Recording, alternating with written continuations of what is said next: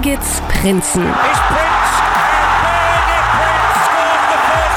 Durch Smisek im Strafraum. Birgit Prinz, Birgit Prinz, große Möglichkeit und Tor für Deutschland. Der Podcast über den deutschen Frauenfußball mit Lukas Flottmeier und Simon Sterzer. Genau das ist es, was ich gemeint habe. Tja, und so sieht's aus. Kurz vor der Länderspielpause gab es noch ein sehr, sehr enges Spiel im Verfolgerduell um die Champions League Plätze. Wir wollen sprechen über Leverkusen gegen Hoffenheim. Außerdem schießt Wolfsburg neun Tore in Nürnberg. Und die Bayern, die geben sich keine Blöße gegen starke Essenerinnen und verteidigen die Tabellenführung. Auch darüber sprechen wir. Und auch heute wieder mit der ausgezeichneten, mit der einzigartigen, mit der wunderbaren Carmin Höflen.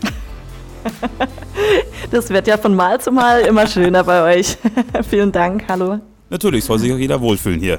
Anpfiff zur ersten Hälfte bei Birgits Prinzen. Und wir haben es angekündigt, es gab ein Verfolgerduell um den Champions League Platz, weil ich glaube, nur darum geht es aktuell noch um Platz 3. Dort liegt im Moment die Eintracht aus Frankfurt. Leverkusen hat gegen Hoffenheim gespielt, Lukas, und Hoffenheim hat in Leverkusen gewonnen, 2 zu 1. Sehr beeindruckend, muss man sagen, da die Leverkusenerinnen zu Hause noch überhaupt nichts äh, verloren haben. Selbst die Wolfsburgerinnen sind ja vor zwei Wochen gescheitert. Genau, nach 39 Sekunden ging es direkt äh, schon los. Hoffenheim mit gutem Pressing. Juliansens erobert den Ball und dann ist es äh, ein Eigentor am Ende des Tages von Sophia Matzig. Hoffenheim mit dem 1 zu 0. Nikola Kaczewska von Leverkusen kann dann noch ausgleichen in der 38. Minute nach schöner Vorlage von der 18-jährigen Lorraine Bender. Da hat bestimmt kam gleich auch noch ein paar Worte äh, für über, denn die spielt wirklich sehr, sehr stark, ähm, darf ja immer mehr ran. Und dann ist es die Kapitänin von Hoffenheim. In der 75. Minute nach einem Freistoß von Mara Alba bekommt sie gerade noch so den Scheitel dran und Hoffenheim gewinnt am Ende des Tages 2 zu 1 in Leverkusen. Ein Spiel, was jetzt nicht unbedingt äh, von vor Chancen strotzte, dennoch kam ein interessantes Spiel.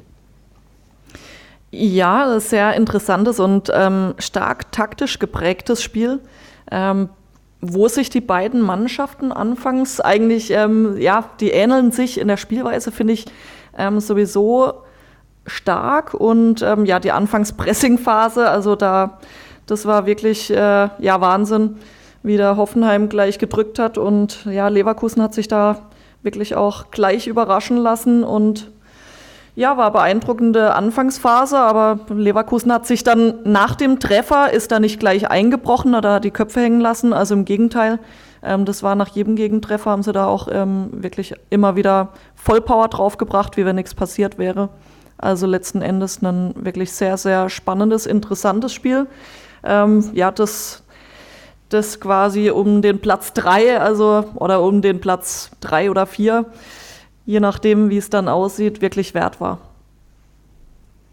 Wer ist bei dir bei Leverkusen herausgestochen? Also ich finde, äh, Elisa Sens zuzugucken, ist einfach immer eine Augenweide, ähm, wie diese doch sehr kleine Frau sich so unfassbar stark durchsetzt im Mittelfeld. Äh, da sehen halt einfach wirklich jede Gegnerin äh, immer ein bisschen alt aus. Die ist so schnell, so agil, äh, gewinnt den Ball und dreht sich dann so unfassbar gut um die eigene Achse und dann auch vor die Gegnerin äh, und spielt dann schnell nach vorne. Die fand ich besonders stark. Ich habe auch eben Lorien Bender angesprochen bei Leverkusen, um jetzt mal bei der Heimmannschaft erstmal zu bleiben. Für eine 18-Jährige sehr überlegt, sehr cool, äh, auch gerade die Torvorlage. Ja, absolut. Also die zwei Spielerinnen äh, sind mir natürlich auch sofort äh, in den Kopf geschossen. Also gerade Elisa Sens. Ich muss sogar an sie denken, ähm, wo ich dann noch im späteren Verlauf äh, Duisburg gegen Köln angeschaut habe, aber da kann ich gern später nochmal dazu kommen. Aber was ähm, sie, wie sie sich im Zentrum bewegt, wie anspielbar sie ist, wie, ja, wie agil und wie quirlig einfach, also auch handlungsschnell.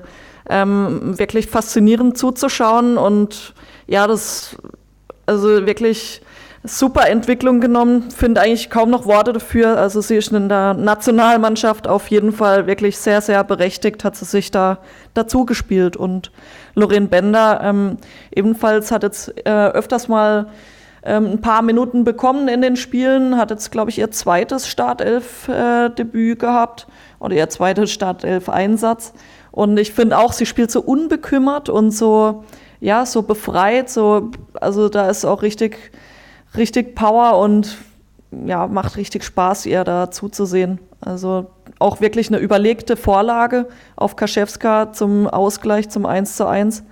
Ähm, da hat sie wirklich viel Übersicht bewahrt und auch nicht zu hektisch gewesen. Die hat da noch die Ruhe weg. Also wirklich, ja, super Spielerin, die jetzt nach und nach immer mehr kommen wird, lange verletz verletzungsgeplagt war, aber die wird ihren Weg auch noch gehen.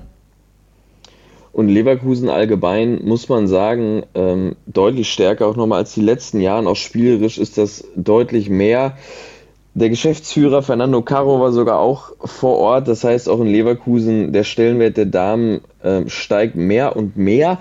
Der ist ja in Hoffenheim sowieso schon ziemlich hoch. Stefan Lerch diese Woche ja auch verkündet, dass er sein Traineramt ruhen lässt ab Sommer und nur noch, in Anführungsstrichen, die sportliche Leitung übernimmt in Hoffenheim. Was macht Lerchs Hoffenheim so schwierig zu bespielen? Nur das Pressing?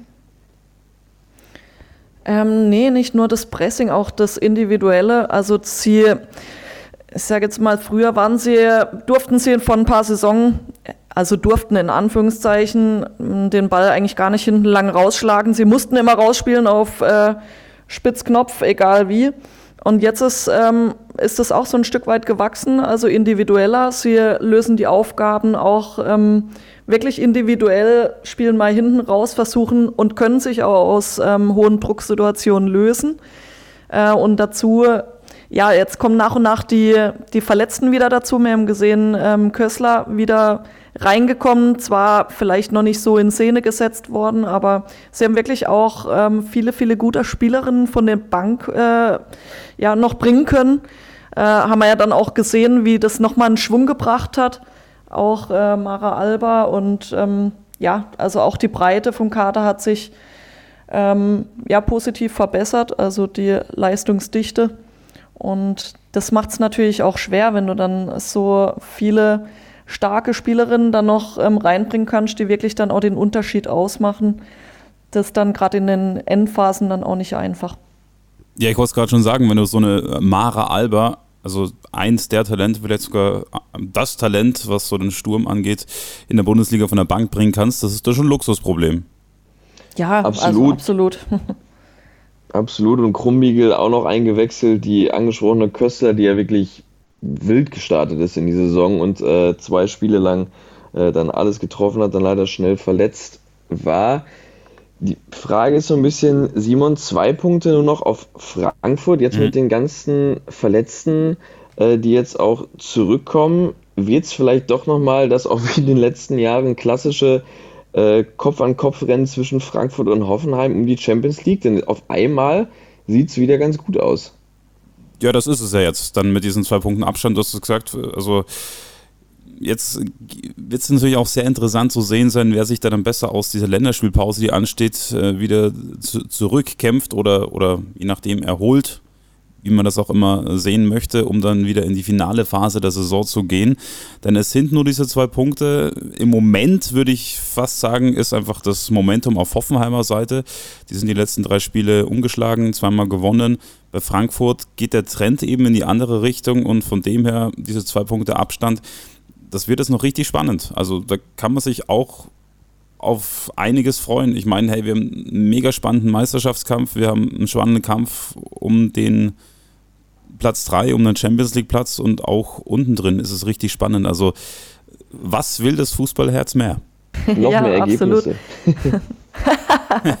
ja, ich finde auch gerade das Zentrum, also man muss sich ja mal überlegen, wenn, wenn Bremen gewonnen hätte oder so, dann wären sie da ja auch voll dick dabei noch und die sind immer noch nicht raus. Also es, man sieht ja, was alles so passieren kann ähm, in den letzten Spielen. Also da ist ja wirklich nahezu alles möglich.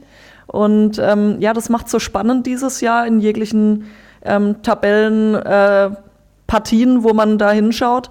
Also überall gibt es so gewisse Kämpfe um ein paar Plätze und äh, das ist schon sehr dicht aneinander und äh, ja, es wird immer enger und das ist für den Zuschauer und für uns alle, glaube ich, äh, sehr freudig zu sehen. Und ähm, ja, deswegen schalten wir auch jedes Wochenende immer wieder ein.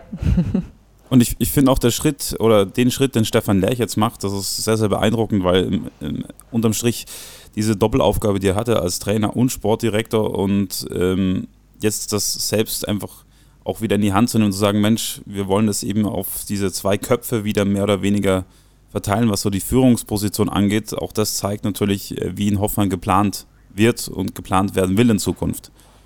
Weil das macht dich ja unterm Strich nur noch stärker, gerade wenn du einen Stefan Lech hast, der die Mannschaft der in- und auswendig kennt und auch einen Top-Job macht.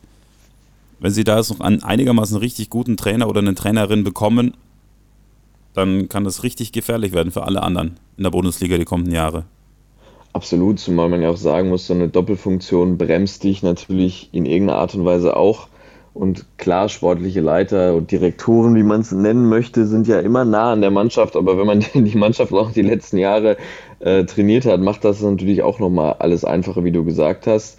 Ähm, ich bin gespannt, was vielleicht, äh, ob ein kleiner Kaderumbruch passiert im Sommer. Du hast eben schon angesprochen, Mara Alba ist für mich so ein klassischer äh, Wechselkandidat, vielleicht sogar schon äh, als nächsten Schritt. Oder man macht in Hoffenheim äh, einen Schritt weiter und sagt, die Jungen, die bleiben dann jetzt doch nochmal die zwei, drei Jahre länger. Und wie du gesagt hast, werden da oben vielleicht sogar noch äh, ein bisschen mehr angreifen und dann wird es vielleicht nicht nur ein Dreigestirn ganz oben, sondern vielleicht mit Hoffenheim äh, etablieren sie sich wieder ein bisschen mehr und können auch noch ein paar Wörtchen mitreden um die Position darüber. Wobei ich ja glaube, dass Mara Alba äh, schon sehr genau weiß, was sie in Hoffenheim hat. Und ich kann mir sehr gut vorstellen, dass sie noch mindestens ein Jahr da bleibt, auch um sich selbst zu entwickeln. Die macht, die spielt eine super Saison, die schießt die Tore, die macht genau das, was sie braucht, um sich weiterzuentwickeln. Und ich glaube, der nächste Schritt qualitativ wäre Wolfsburg oder Bayern und der wäre für mich jetzt noch zu früh. Das stimmt. Ja, ich sehe das ähm, genauso, ja. Ähm, ich sehe das genauso und äh, man darf ja auch nicht ähm, vergessen, dass gerade auch Corley oder ähm, Mimti oder wer auch immer noch dort spielt, ähm, die sind auch noch, noch, wirklich alle in ihren Entwicklungsphasen und ähm, ich glaube, das passt gerade ganz gut zusammen. Ähm, wobei es gibt ja immer so Phasen, ja, wir haben uns ja, also sie haben ja wirklich super klasse begonnen, dann hatten sie auch einen kleinen Durchhänger und es ist aber auch normal, das hat jetzt Frankfurt vielleicht gerade aktuell ähm, die letzten zwei Spiele gehabt, aber das sind halt ähm, noch nicht die erfahrenen Top-Mannschaften, ähm, die das Niveau über ähm, die komplette Saison quasi auf 100 Prozent halten können, weil das ist ja dann schon fast unmenschlich, ja, muss man ja echt sagen. Und von dem her sind das eben Ausbildungsvereine und ähm, ja, gestandene Vereine auch schon. Ähm, es ist jetzt vielleicht niederwertig äh, ausgedrückt mit Ausbildungsvereine, aber das sind wirklich Top-Vereine, wo die jungen Spielerinnen eben gerade diese Zeiten auch kriegen und die Spielzeiten und es gibt nichts Wichtigeres für eine Spielerin, egal ob jung oder egal in welcher Phase, also spielen musst du halt einfach und wenn du zu früh wechselst und ähm, dir werden die Spielzeiten genommen, dann fehlst dir an der Entwicklung und dann hakt halt alles und das glaube ich, dass da Mara Alba auch ähm, ja genug äh, Unterstützung und ähm, Beratung hat, um ihren Weg da richtig zu planen. Hoffmann geht auf jeden Fall ähm, seinen Weg, ihren Weg, 2 zu 1. Der Sieg in Leverkusen, damit, wie wir schon angesprochen haben, zwei Punkte. Nur noch der Abstand auf Rang 3. Und auch auf den anderen Plätzen wurde natürlich fleißig gespielt und es wurden sehr, sehr viele Tore geschossen. Halbzeitstammtisch. Allgemeines aus dem Fußball. Bevor wir aber auf das torreichste Spiel, mit Abstand torreichste Spiel an diesem Wochenende schauen, wollen wir auf das Spiel schauen, was eben auch eine Auswirkung darauf hat, warum Hoffenheim wieder diese zwei Punkte herangerückt ist an die Frankfurter Eintracht. Denn Eintracht Frankfurt verliert in Leipzig mit 1 zu 2.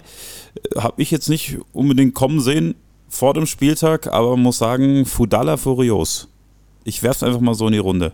Ja, Fudala ist überragend. Wir haben es letzte Woche gesagt, sie kommt, äh, ist endgültig angekommen und jetzt hat sie auf einmal schon acht Tore geschossen. Das erste ist Fudala Art, der Ball liegt da und dann nagelt die das einfach konsequent unter die Latte. Äh, also da kennt die dann auch kein Pardon und haut das Ding einfach drauf und dann beim 2-0 in der Nachspielzeit äh, umkurvt sie noch Johannes ganz entspannt und schiebt den Ball ein. Also die ist, ist unglaublich stark, eine absolute Waffe für Leipzig und gerade diese Treffsicherheit, die sie gerade hat, äh, hilft denen da richtig im Keller und äh, konnten jetzt auch die Kölnerin schon, schon hinter sich lassen. Frankfurt, muss man fairerweise auch sagen, hatte viele große Chancen noch in der Partie. Der Ball will momentan einfach nicht rein. Und dadurch sind es jetzt halt nur noch diese zwei Punkte. Ja, ich sehe es genauso. Also Frankfurt hat sich wirklich sehr, sehr schwer getan, ähm, viele Chancen liegen lassen, ähm, auch viele Ungenauigkeiten drin gehabt und auch Unaufmerksamkeiten, die man von ihnen so nicht kennt ähm, und haben da einfach nicht so die, die richtigen Lösungen gefunden gegen den kompakten Gegner Leipzig, die das wirklich super gut gemacht haben und auch den Spielaufbau von Frankfurt wirklich auch im Keim erstickt haben, ähm, haben dadurch Ungenauigkeiten ähm, provoziert mit ihrem Pressing und das hat es Frankfurt so dermaßen schwer gemacht, ähm, ja, dass die, es war keine schlechte Leistung von Frankfurt, das würde ich so gar nicht betiteln. Aber ja, wenn du halt die Chance nicht machst, haben wir schon oft genug in der Saison gehabt, ob es bei Wolfsburg oder bei Bayern war, ähm, ja, dann verlierst du letzten Endes das Ding. Und ähm, in der Gesamtsumme hat sich Leipzig das wirklich mit einer klasse Teamleistung auch vor allem gegen den Ball im Zweikampf verhalten, ähm, ja, wirklich mutig auch nach vorn gespielt. Und mit so einer Fudalla in dieser Form, klar, die hat äh, einen Blick fürs Tor auch. Sie weiß, wann sie abzieht. Sie weiß, wohin sie abzieht und ist echt völlig abgezockt. Und ja, würde man behaupten, der stärkste linke Fuß äh, im Abschluss in der Liga. Ja, und wenn wir dann schon bei Abschlussstärke sind, dann würde ich sagen, machen wir gleich weiter mit dem nächsten Spiel. Denn ja, das war geprägt von Abschlussstärke. Wolfsburg gewinnt 9 zu 1 in Nürnberg und man musste dazu sagen, bis zur, ich glaube, 32., 33. Minute stand es noch 1 zu 1. Aber dann links, rechts, dann flog es Nürnberg mal komplett um die Ohren. Eine Eva Pajor mit sechs Torbeteiligungen, wenn ich da richtig bin. Ich meine, ja, vier mhm, Tore, mhm, zwei ja. Vorlagen. Vier geschossen, genau. Kam ein Wahnsinn. Ja.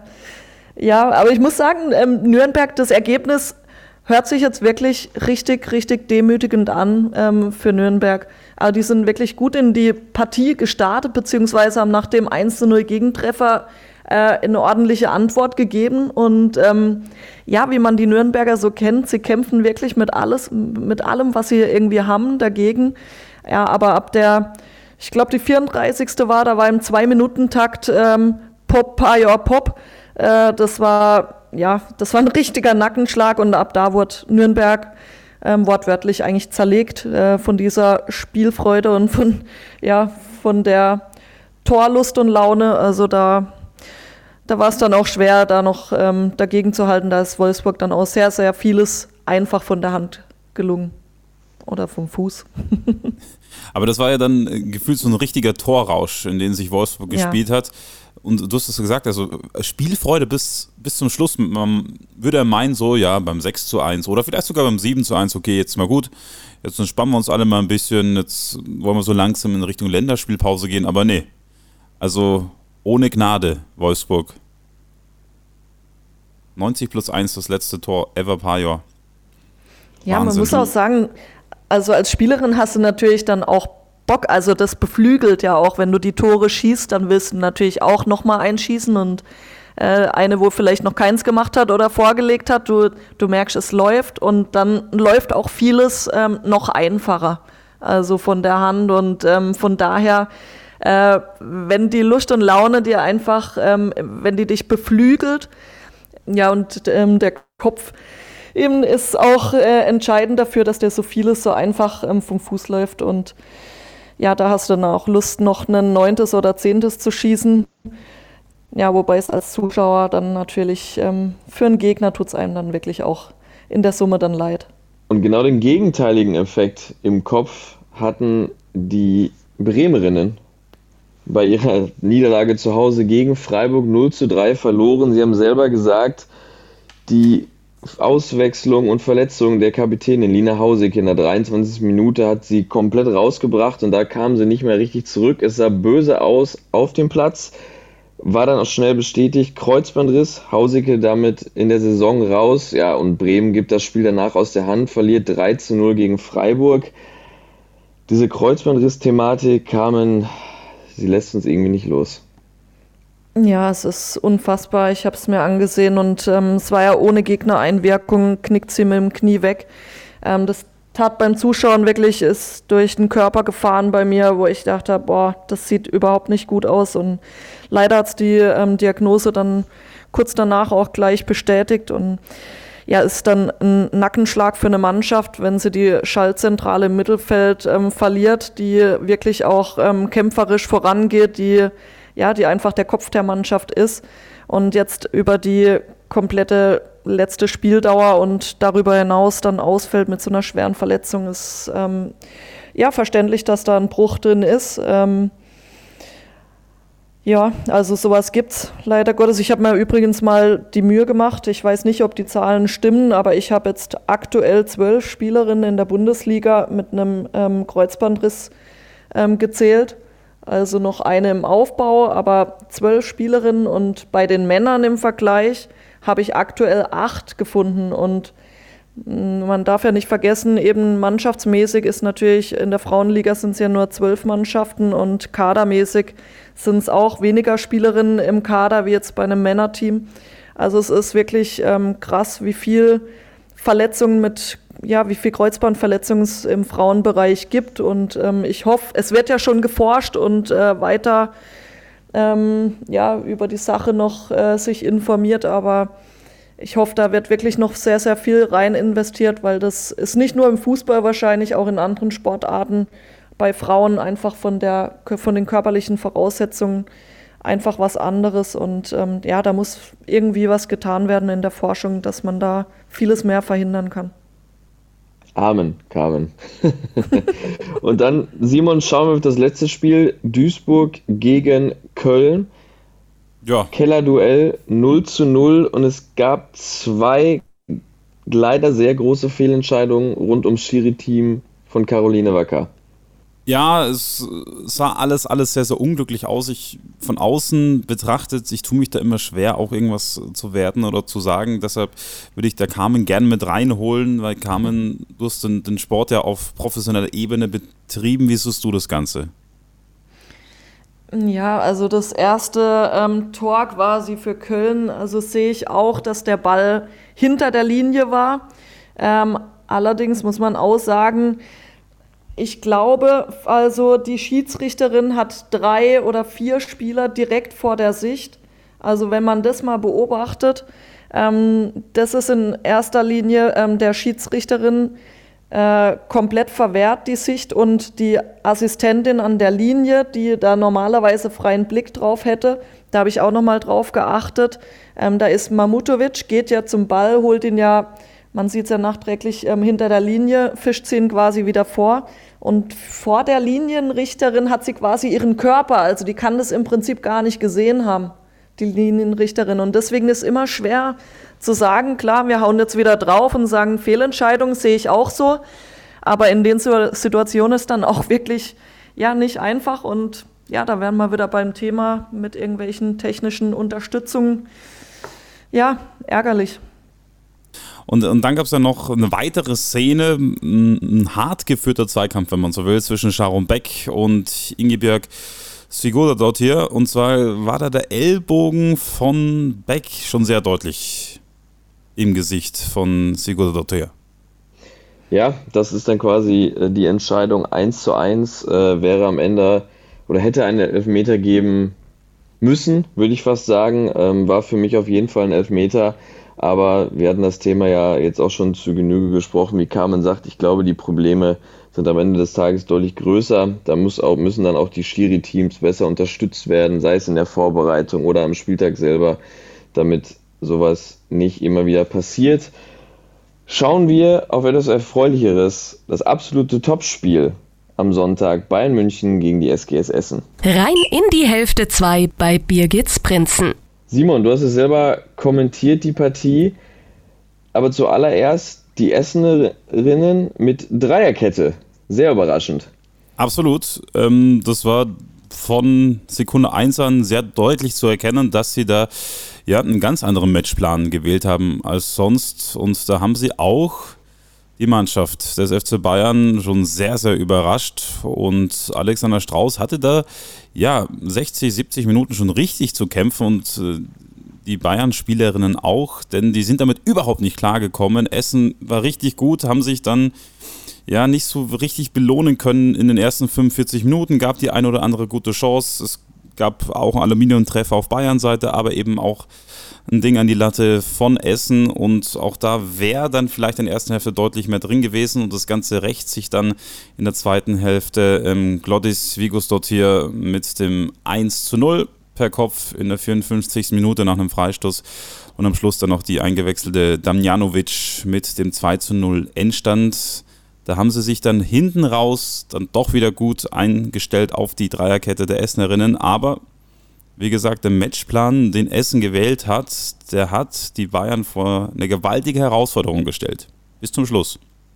Ja, und das war nicht nur alles abhängig ähm, von dem System natürlich. Also da hängt auch noch sehr, sehr viel Mut und äh, ja, die waren einfach unbequem. Essen war so unbequem zu bespielen. Die waren frech und giftig und ja, das kam irgendwie dann auch alles zusammen, wo sie Bayern gerade, also insbesondere in der ersten Halbzeit, das Leben wirklich sehr, sehr schwer gemacht haben. Ja, aber Bayern ist jetzt auch schon dafür bekannt, wenn es nicht läuft, dann über einen Standard und das war dann auch so ein bisschen ein Stück weit ähm, ja, zu Beginn der zweiten Halbzeit oder irgendwie um die 50. rum müsste es gewesen sein, wenn ich es noch richtig in Erinnerung habe, der Freistoß von ja. ähm, Bühl, ähm, genau, wo Vigos Dotje den dann quasi ja, mühelos unbedrängt reinköpft, muss man ja schon sagen. Also wenn es bei Bayern mit dem Spielerischen nicht klappt, dann kommen sie in der Saison wirklich über die Standards und dann lief es hinten raus dann auch besser, dass sie noch den Deckel drauf gemacht haben. Aber ja, Essen hat wirklich äh, eine klasse Partie gezeigt bis zur 70. Ein Duell auf Augenhöhe und ähm, das, dass man das äh, behaupten kann als Essenerin bis zur 70. Minute äh, mit dem FC Bayern München wirklich auf Augenhöhe zu sein. Also ist wirklich eine ganz, ganz klasse Leistung von jeder Einzelnen auf dem Platz. Und ja, also war sehr, sehr schön anzuschauen, auf jeden Fall von außen. Und sie haben es auch gezeigt, wie, wie man es machen muss gegen die Bayern, wie ich finde. Also sie haben läuferisch alles ausgepackt, was sie da so hatten. Äh, Annalena Rieke, die hat da im Mittelfeld offensiv wie defensiv alles reingehauen, ähm, war auch schon sehr früh mit einer gelben Karte belastet. Da war ich sehr überrascht davon, dass sie dann äh, eigentlich bis zum Schluss fast, wurde dann zwar kurz vor Ende des Spiels noch ausgewechselt, aber bis zum Schluss war sie drauf, sehr viele gefährliche Zweikämpfe geführt. Da habe ich das eine oder andere Mal gedacht, okay, vielleicht gibt es jetzt dann doch die nächste gelbe Karte, was dann summa summarum gelb-rot gewesen wäre. Aber sehr diszipliniert, auch Ramona Meyer hat sich aufgearbeitet, war das komplette Spiel drauf, ist gelaufen ohne Ende. Eine Purcella auch, die er dann eben durch diese Dreierkette auf der Linksaußenposition gespielt hat, also sowas zwischen Linksverteidigerin und linke Flügelspielerin. Die ist gelaufen ohne Ende, also das war sehr beeindruckend zu sehen dass sie da vor allem konditionell das eigentlich nahezu 90 Minuten durchziehen konnten. Und wie du es gesagt hast, kam man eigentlich mehr oder weniger dann durch eine Standardsituation hops genommen wurden. Ja, absolut. Und ähm, genau das war auch so ein bisschen den, der Schlüssel, ähm, den Essen auch gefunden hat, wo sie Bayern das Leben schwer machen können. Also der Schlüssel war eben, sie früh unter Druck zu setzen. Und das haben sie wirklich geschafft mit sehr, sehr, sehr viel Aufwand. Ähm, und das hat Bayern das Leben schwer gemacht. Die wussten da gar nicht so richtig damit was anzufangen, ja, und haben dann irgendwie die Lösungen in der ersten Halbzeit wirklich äh, nicht gefunden, da ja rauszuspielen. Ähm, weil die so unter Druck standen, dass ähm, ja, man hat es Bayern regelrecht angesehen, dass sie da wirklich äh, sehr überrascht waren mit ganz vielen Dingen, sich nicht auf die Dreierkette einstellen konnten und ja einfach mit dem Druck äh, ja nicht ins Spiel zu kommen, nicht klar kamen. Aber was man, finde ich, auch insbesondere gemerkt hat, ähm, dass eine Georgia Stanway, die mit einer Gelbsperre nicht dabei war, ähm, wenn sie nicht auf dem Platz steht, äh, ich habe es vorhin auch schon das Wort benutzt mit Schaltzentrale, äh, sie ist da auch ein ganz wichtiger Part im Spiel und ich finde, man hat es in dem Spiel gemerkt, dass sie nicht dabei war. Absolut offensiv wie defensiv ja auch. Also Du sagst jetzt, diese, diese Schaltzentrale, das Bindeglied zwischen der Defensive und der Offensive, das hat eindeutig gefehlt. Da konnte auch eine Lohmann das natürlich nicht eins zu eins ersetzen. Das wäre auch ganz wild zu denken, dass das so einfach funktioniert. Und wir haben auch in der letzten Ausgabe schon drüber gequatscht, ähm, über das möglicherweise Überangebot im FC Bayern Mittelfeld, jetzt dann mit dem Zugang von Lena, äh, mit dem Neuzugang Lena Oberdorf, die da dann kommt im, im Sommer, also in diesem Spiel, hätten sie sie auf jeden Fall gebraucht. Ja, und ich habe das ja letztes Mal auch schon angesprochen. Eben, sie sind jetzt das Überangebot, äh, ja, da sind Spielerinnen dabei, die müssen sich noch entwickeln. Ähm, eine Franzi Kett oder ja, eine Lohmann, klar kann sie auch auf einer 6 spielen, aber eine Sid Lohmann ist für mich auch ähm, kreativ nach vorn und da ist sie, in meinen Augen sehe ich sie lieber weiter vorn. Ähm, ja, weil Stanway, die ist man da einfach auch gewohnt und die, du brauchst auch so einen Abräumer und ich, ja, ich stelle mir das jetzt schwierig vor, weil ich bin auch ein Fan von Satrazil, auch wenn sie im Spiel nicht immer die auffälligste ist, aber die hat, die leistet verdammt viel Arbeit und hält äh, Stanway den Rücken frei. Also das ist schon eigentlich so ein, ja, Top-6er-Duett ähm, und da bin ich mal gespannt, wie das dann nächste Saison laufen wird. Aber noch sind wir ja in dieser. genau so ist es. Bayern gewinnt 2 zu 0 und ist damit wieder Tabellenführer. Wieder vor den Wölfinnen. Und ab in die Nachspielzeit bei Birgits Prinzen. Der Ausblick. Ja, und der Ausblick geht vor allem erstmal Richtung Länderspielpause. Steht ein ganz interessantes Duell an Frankreich gegen Deutschland. Lukas. Am Freitag um 21 Uhr Nations League Halbfinale gegen die Französin, die weiterhin auf Kapitänin äh, Wendy Renard verzichten müssen. Da geht es für die Deutschen um alles. Gewinnen sie nämlich, sind sie bei Olympia dabei und natürlich im äh, Nations League Finale nochmal eben äh, nebenbei ist, glaube ich, auch nicht so, so ganz verkehrt. Wir haben über den Kader letzte Woche schon größer gesprochen. Jetzt geht es gegen Frankreich. Also ein Sieg ist auf jeden Fall drin, kam.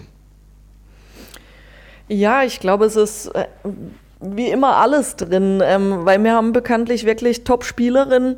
Ähm, da kommt es dann auf Feinheiten drauf an und ich glaube, dass äh, mit den Nominierungen, die jetzt ähm, unser lieber Horst ähm, ja, getätigt hat, da ist wirklich hinter jeder einzelnen Nominierung ist so ein kleiner Plan dahinter. Ähm, und von daher, ja, ich bin sehr gespannt, wie sie es machen, ähm, wie sie dagegenhalten oder wie sie aufspielen. Also es kann ja sowohl als auch, es hört sich dann auch immer so negativ an, dagegenhalten. Ähm, eigentlich erwartet man ja von unserer deutschen Mannschaft, dass sie, ähm, ja, erwarten Deutsche immer, dass wir die Spiele dominieren. Aber es ist halt leider nicht immer so. Aber ich sehe auch ähm, eine große Chance, vor allem, ja, weil man, ja, weil man die, die Chance sich selber dann noch zu Ende so erspielt hat und die Olymp Olympiateilnahme, manche haben es ja schon erlebt und der Horst hat es ja schon überlebt, äh, über, überlebt, überlebt. ich schneide das bitte raus. nee, nee, das, das ist was Nettes, das lassen wir drin. ja, der Horst hat es ja schon äh, überlebt, hat er es auch, ja. Und ja, der will da wieder hin. Also wie gesagt, ich habe einen Horst Rubisch ja auch schon mal äh, auf einer Veranstaltung gesehen und gehört und wie der da von Olympia gesprochen hat. Also wenn der das den Mädels, wovon ich ausgehe, so rüberbringen kann, ähm, dann kann das eigentlich fast gar nicht mehr schief gehen, weil die Mädels äh, motiviert sind bis äh, ja, in jede kleine, bis in die letzte Haarspitze. und dann ganz ehrlich, für die Französin geht es auch um nichts. Außer natürlich, dass sie das erste Halbfinale, äh, das erste Finale einem kontinentalen Wettcup, äh, Wettbewerb erreichen könnten. Denn die sind ja schon qualifiziert, weil Olympia in Paris stattfindet. Simon, das Parallelspiel dazu, andere Halbfinale Spanien gegen Niederlande. Ich könnte mir vorstellen, wen du da als Favoriten nimmst. Ja, natürlich die Niederlande, ganz klar. Nein, natürlich Spanien. Also das ist, also wenn es um Qualität geht im Weltfrauenfußball, dann ist Spanien, was willst du da großartig drüber Worte verlieren? Ich glaube, es ist alles gesagt. Wenn wir uns dann einfach auch mal so anschauen, wen sie da aufs Spielfeld schicken können, das ist unfassbar.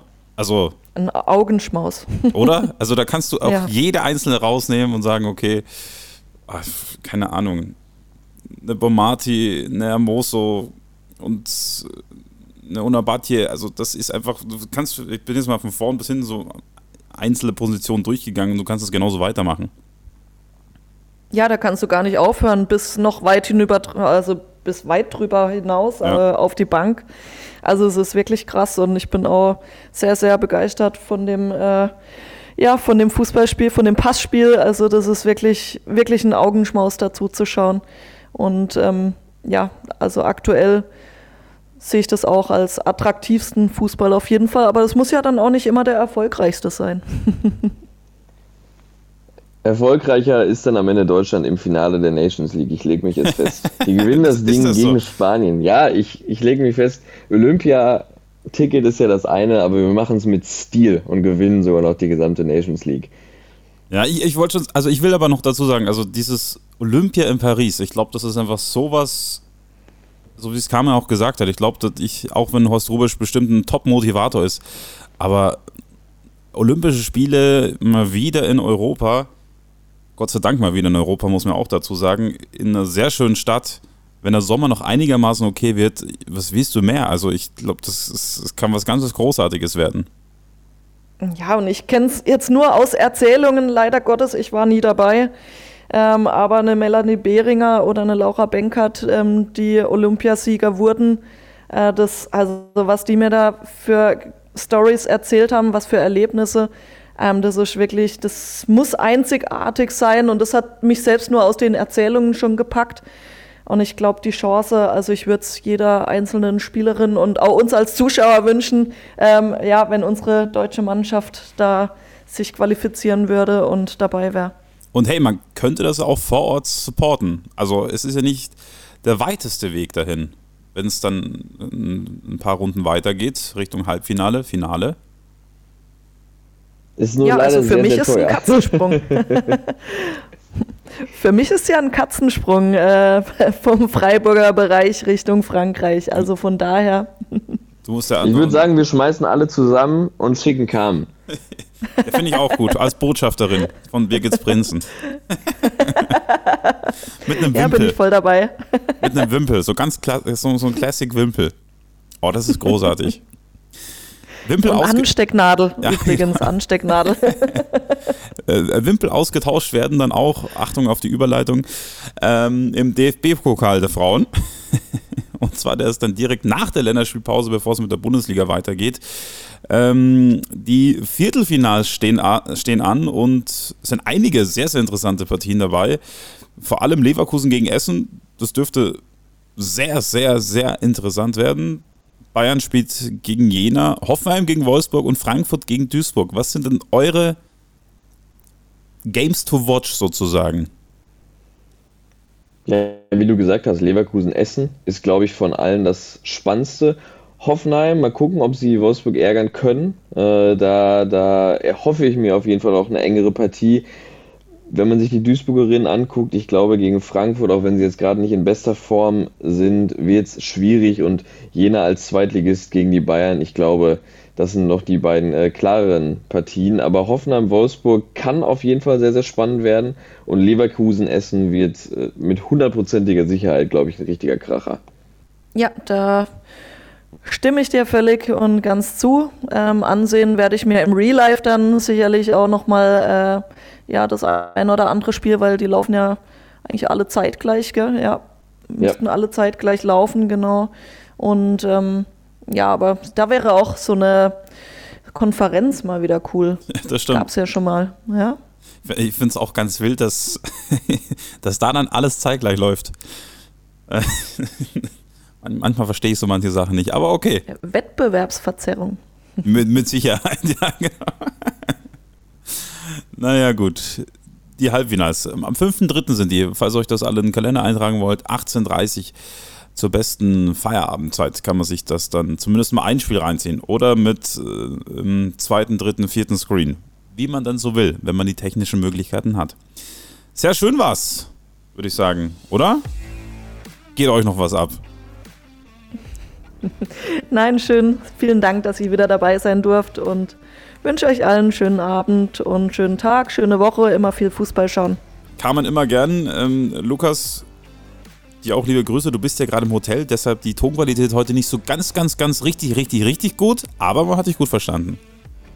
Das freut mich sehr. Ich habe versucht, so laut und deutlich zu sprechen und äh, ich hoffe, dass meine Hotelnachbarn nicht allzu erbost sind. Also, darfst weiter Urlaub machen und wir machen auch eine kurze Pause von unserem Podcast während der Länderspielpause und sind dann wieder zurück, wenn es wieder tollen, tollen Fußball gibt. Gibt es ohnehin immer. Abpfiff bei Birgits Prinzen, der Podcast zum deutschen Frauenfußball mit Lukas Flottmeier und Simon Sterzer. Jederzeit, überall, wo es Podcasts gibt.